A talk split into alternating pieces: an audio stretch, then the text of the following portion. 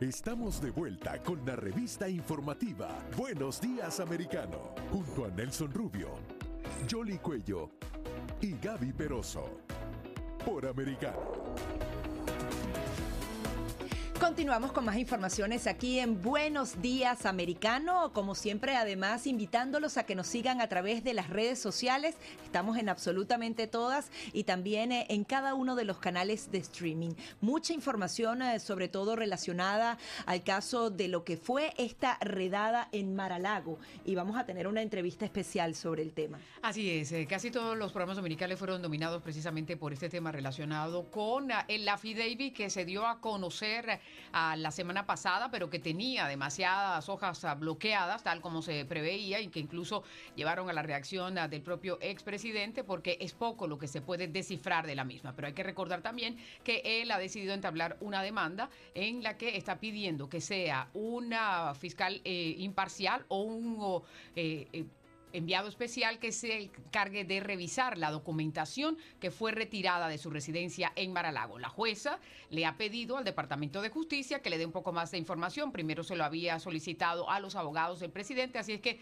esta también puede ser una semana clave. En lo que tiene que ver con el aspecto político de todo esto, hay varios senadores que ya han reaccionado también y uno de ellos, el senador Lindsey Graham, decía que no se puede seguir con este doble rasero porque eh, si no hay una contundencia en cuanto a lo que está investigando el Departamento de Justicia y sobre todo cómo se han manejado otros casos, y mencionaba concretamente el de Hillary Clinton y además a todo lo que ha surgido con la famosa computadora de Hunter Biden y lo que están mencionando algunos ah, de los whistleblowers ah, del FBI, que eso podría causar problemas ah, en el país. Así es que, estando así las cosas, vamos a, con el análisis legal de lo que sigue ahora en todo este proceso. Vamos a saludar a nuestro invitado, está con nosotros Bob McCauley, él es abogado, experto en temas que tienen que ver con el, gobierno. Bob, ¿cómo estás? ¿Cómo te ha ido? Bienvenido a Buenos Días, Americano. Buenos días, gracias por la invitación. Muy interesante la situación. ¿Qué sigue ahora en este proceso? Ahora, eh, bueno, eh, la juez de distrito eh, ha dicho que piensa poner un maestro especial, special master, para revisar los documentos, para ver cuáles pertenecen al gobierno, cuál al señor Trump cual tienen privilegio de abogado, cliente, etcétera. Y esto es normal en situación cuando hay disputas grandes respecto a documentos. He visto mucho esto en casos de complejos civiles.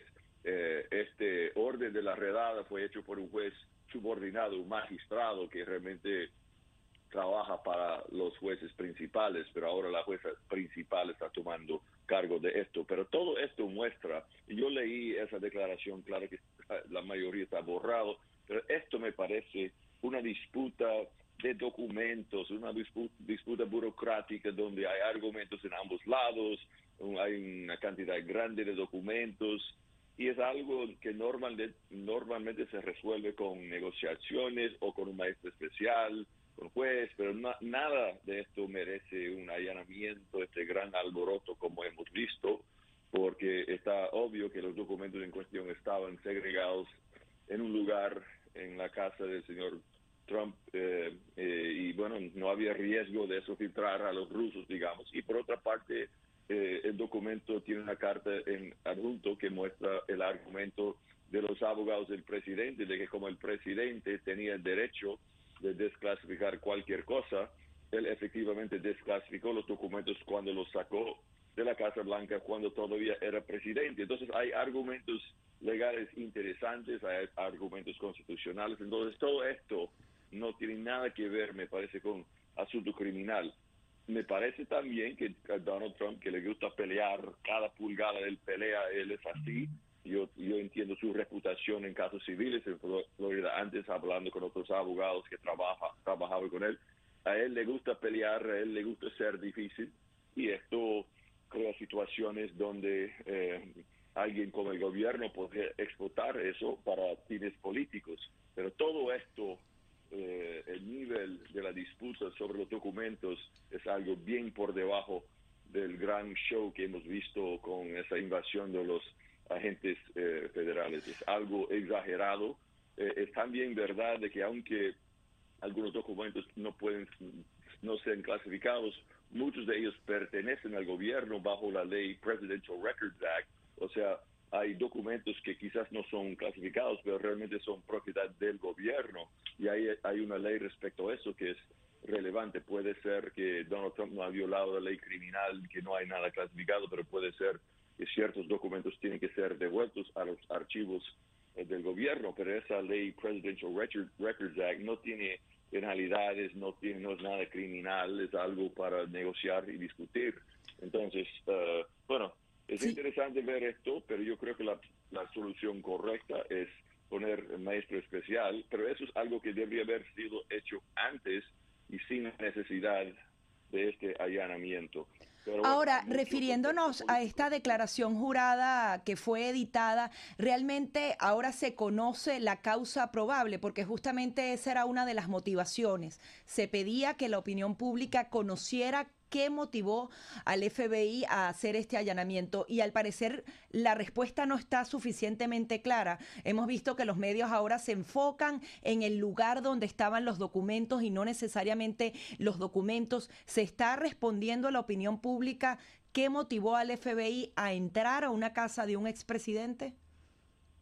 Bueno, eh, eh, esta declaración tiene lenguaje muy eh, general porque es basado en el hecho de que cuando devolvieron 15 cajas anteriormente, en enero o febrero, de documentos allá, eh, estaban algunos documentos clasificados y dicen que basado en eso ellos sospechan que hay más todavía, pero, o sea, no habla nada de emergencia, de secretos nacionales que pueden poner el país en, peligro, es, es, algo general, pero esto esto no, no me parece nada de criminal, o sea, hay teóricamente eh, leyes, la ley de espionaje, espionaje que tiene ese título, pero se trata de documentos clasificados.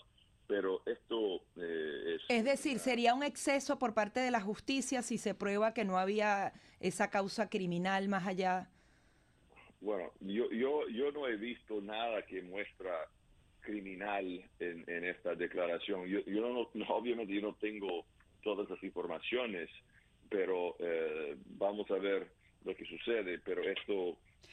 Pero una de las cosas que llama la atención, Bob, es que el propio secretario de Justicia hace algunas semanas fue el que dijo, yo fui el que autoricé, eh, todavía está el gran interrogante si la Casa Blanca sabía o no, porque otra de las cosas que mencionan es que lo que tiene que ver con los privilegios ejecutivos fue retirado por parte de esta Casa Blanca. También eh, eh, está en entredicho algunas declaraciones que parece que están haciendo algunos agentes del FBI a, a algunos senadores en cuanto a cómo se está operando y sobre todo en lo que tiene que ver con la alta jerarquía de esa institución. Lo que mencionaba el senador Graham en su entrevista ayer en un canal eh, en, Fox, eh, que, decía que hay como un doble rasero a la hora de hacer eh, los análisis de qué es lo que se puede procesar y qué es lo que no se puede procesar. Ya eso sería más bien en un contexto político, pero las consecuencias también, porque se está como erosionando la credibilidad en las instituciones. Correcto. Este evento si fuera un evento sin la historia de los abusos, las mentiras del FBI en los últimos años, los esfuerzos del FBI para frenar a Donald Trump, las mentiras de, la supuesta confabulación de Donald Trump con Rusia, todo ese esfuerzo del FBI abrir investigaciones basado en información falsa, ese famoso dossier, esa información del señor Sussman respecto al banco ruso, o sea, el FBI tomó con los ojos abiertos, información falsa, denigrando a Donald Trump, abrieron investigaciones y después se filtró el hecho de que la investigación fue abierta para manchar a Donald Trump. Fue un, un juego muy cínico que el FBI hizo pensando básicamente en el FBI, en la jerarquía, decidieron de que como el oponente fue Donald Trump, las reglas, las normas ya no se apliquen, todo es justificado para frenar y derrotar a Donald Trump y eso tiene gran costo. El pueblo está muy cínico, o sea, dieron un toquecito en la muñeca para Hillary Clinton para asegurar que Donald Trump perdiera, ¿no? Porque lo que Hillary Clinton hizo era bien más eh, peligroso porque ella estaba manejando documentos clasificados eh, en, la, en el servidor de su computadora donde había posibilidad de, de, enemigos eh, hackear y tomar esos documentos de su sistema porque el gobierno tenía regla que hay que utilizar solamente el sistema súper seguro del gobierno para información clasificada. Eso era mucho más peligroso que Donald Trump tener unas cajitas en su casa de Mar-a-Lago eh, bajo llave, ¿no? O sea, eso es bien diferente. Y también Donald Trump es el presidente. El presidente tiene derecho de decidir que es clasificado o no, mientras Hillary Clinton no tenía eso. Entonces, no es obvio ese eh, doble estándar y la realidad es que la, el FBI eh, mintió, un abogado mintió, cambió un email para justificar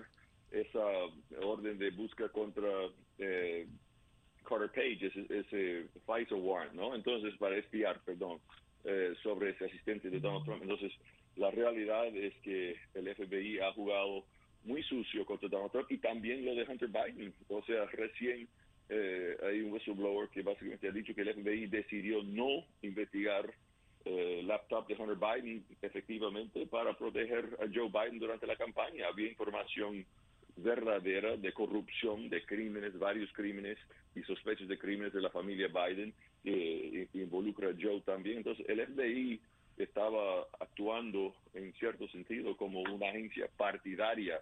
Entonces, dado todo eso, hay mucha sospecha y eso me lleva a mi conclusión personal que eh, aunque la gente como Donald Trump y sus apoyadores dicen, ah, esto es porque ellos tienen miedo a mí, ellos quieren atacar a mí porque yo voy a ser el candidato republicano, etcétera. Joe Biden no quiere eh, ser eh, candidato contra mí, o sea, no quiere elección contra Donald Trump. No, al contrario, esto yo creo que es una maniobra muy cínica de los demócratas de promover a Donald Trump, subir su prominencia, su poder dentro del Partido Republicano. Ellos no tienen miedo de Donald Trump, ellos quieren tener a Donald Trump a nivel máximo de influencia en el Partido Republicano, quieren hacer las elecciones de medio término como referéndum en Trump, ellos no tienen miedo de Trump, tienen miedo de Ron DeSantis y otros republicanos más competentes, más serios, que sí. más populares. pero, Donald, Trump ha estado, ha estado respaldando candidatos en las primarias y esos candidatos han estado ganando.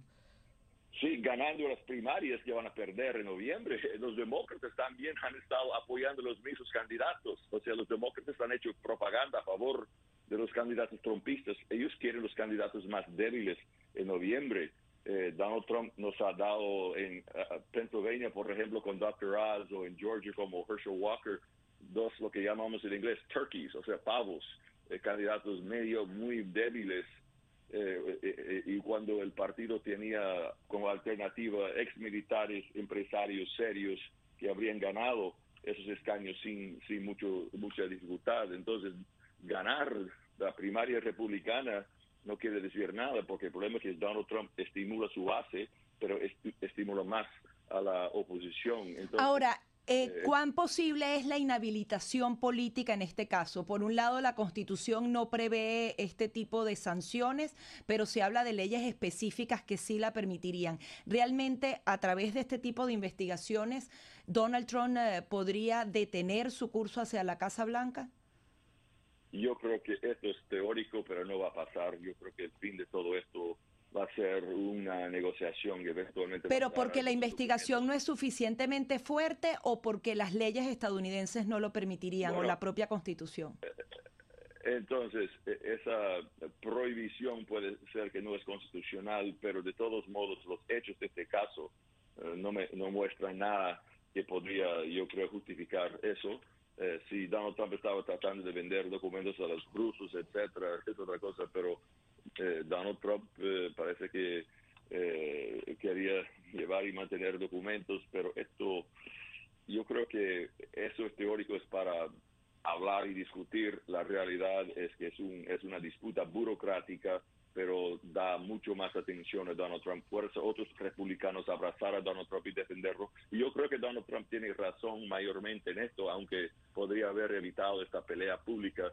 Pero también siente un precedente que, que siente un precedente Bob que, que no estaba, ¿no? Es decir, eh, porque se había resuelto disputas en el pasado con presidentes en relación a, documentos de una forma diferente, pero en esta eh, básicamente van y, y allanan la residencia, ¿no?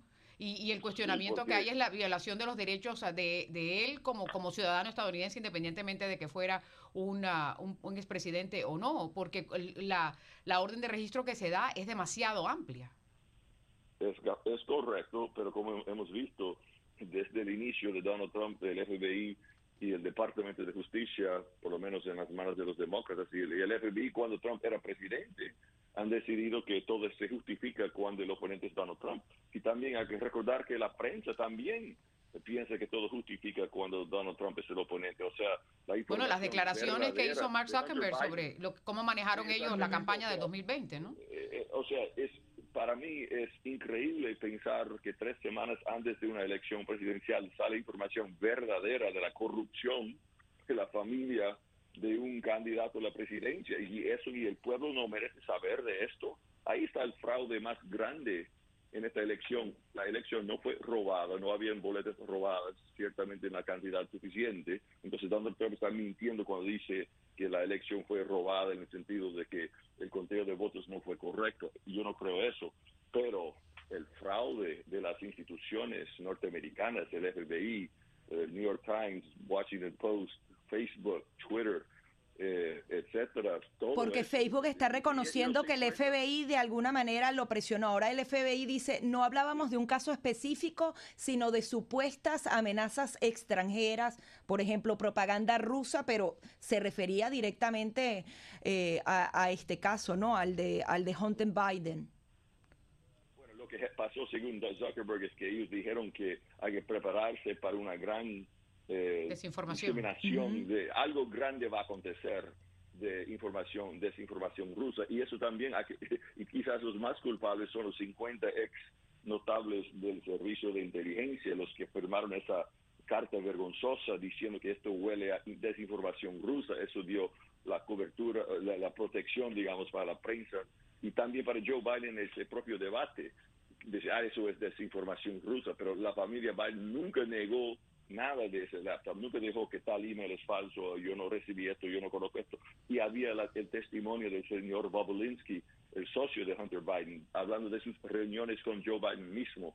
Pero, pero también el gran interrogante que hay es todo el tiempo en el que estuvo en manos del FBI la computadora y no hicieron nada. Correcto, y no mereció investigación, o sea, había obviamente evidencia de corrupción, también evidencia de violación por parte de Hunter Biden de, la ley de armas, de, mentir y comprar una arma, pero básicamente ellos no quisieron abrir esa caja de Pandora porque no quisieron eh, saber la verdad, o sea, esto fue eh, una actividad, bueno, ellos actuaron como actores políticos para para justificar, eh, bueno, básicamente la justificación fue que Donald Trump es un peligro a la nación, así que no tenemos que hacer nuestro trabajo correctamente. Ahora, como nación, ¿cómo podemos recomponer entonces el sistema de justicia si estamos hablando de que se investiga a unos y a otros se protege?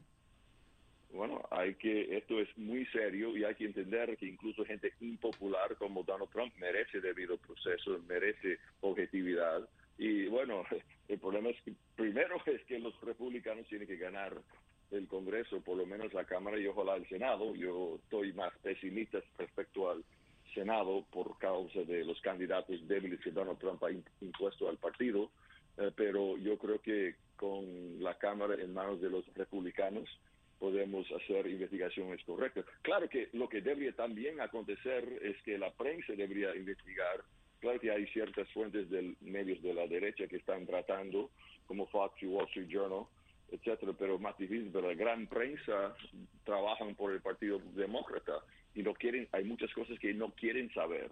Finalmente admitieron que el laptop de Hunter Biden fue verdadero recién, solamente el Washington Post y el New York Times. Es vergonzoso, pero también a través del Internet se puede diseminar información, el público no es bobo, y, pero lo clave es tener el Congreso en manos de los republicanos, porque aunque Donald Trump es impopular, hay que defender el sistema. porque esto Pero Donald Trump es impopular dentro de, de, algunas facciones que, que son antitrumpistas, pero es bastante popular dentro de incluso el Partido Republicano. Hoy están publicando una encuesta a propósito que señala que el 60% estarían inclinados a que sí se lance a, a la presidencia como candidato, mientras que dentro de los demócratas ah, le preguntan lo mismo sobre Joe Biden y el 40 y algo 35% dice que preferiría que no, o sea, que sí, e, en comparación, en contraste, ¿no? Y cuando tú mencionas eh, lo de los candidatos, son los votantes los que acuden a las urnas y votan, ¿no? Porque fíjate que eh, en, algunos estados, en, en, en, particular, eh, el presidente ha tenido éxito y, y la gente es la que decide cuál es el candidato por el que va a votar, ¿no? O sea, bueno, tenemos que... entender, tenemos que entender, hay gran diferencia entre la primaria republicana y eh, la elección general. Donald Trump ganó en 2016 por unos eventos muy interesantes, incluso al final de la campaña, cuando James Comey mencionó el laptop de Anthony Weiner, esto dio un impulso al final. Pero Donald Trump, cuando fue un referéndum de Donald Trump en 2018, perdimos el, con, el Congreso. 2020 perdió a Joe Biden y al después eh, en Georgia en esas dos elecciones especiales perdió el Senado porque hizo es un referéndum en la elección supuestamente robada. Entonces la realidad es que Donald Trump es impopular con la gente independiente los centristas que los republicanos necesitan.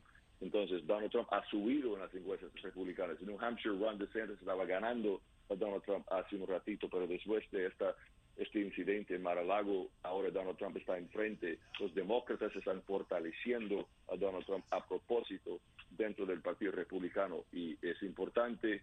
Donald Trump hizo muy, muchas cosas muy buenas, políticas buenas como presidente, pero no es el candidato más fuerte, no debería ser el líder del partido.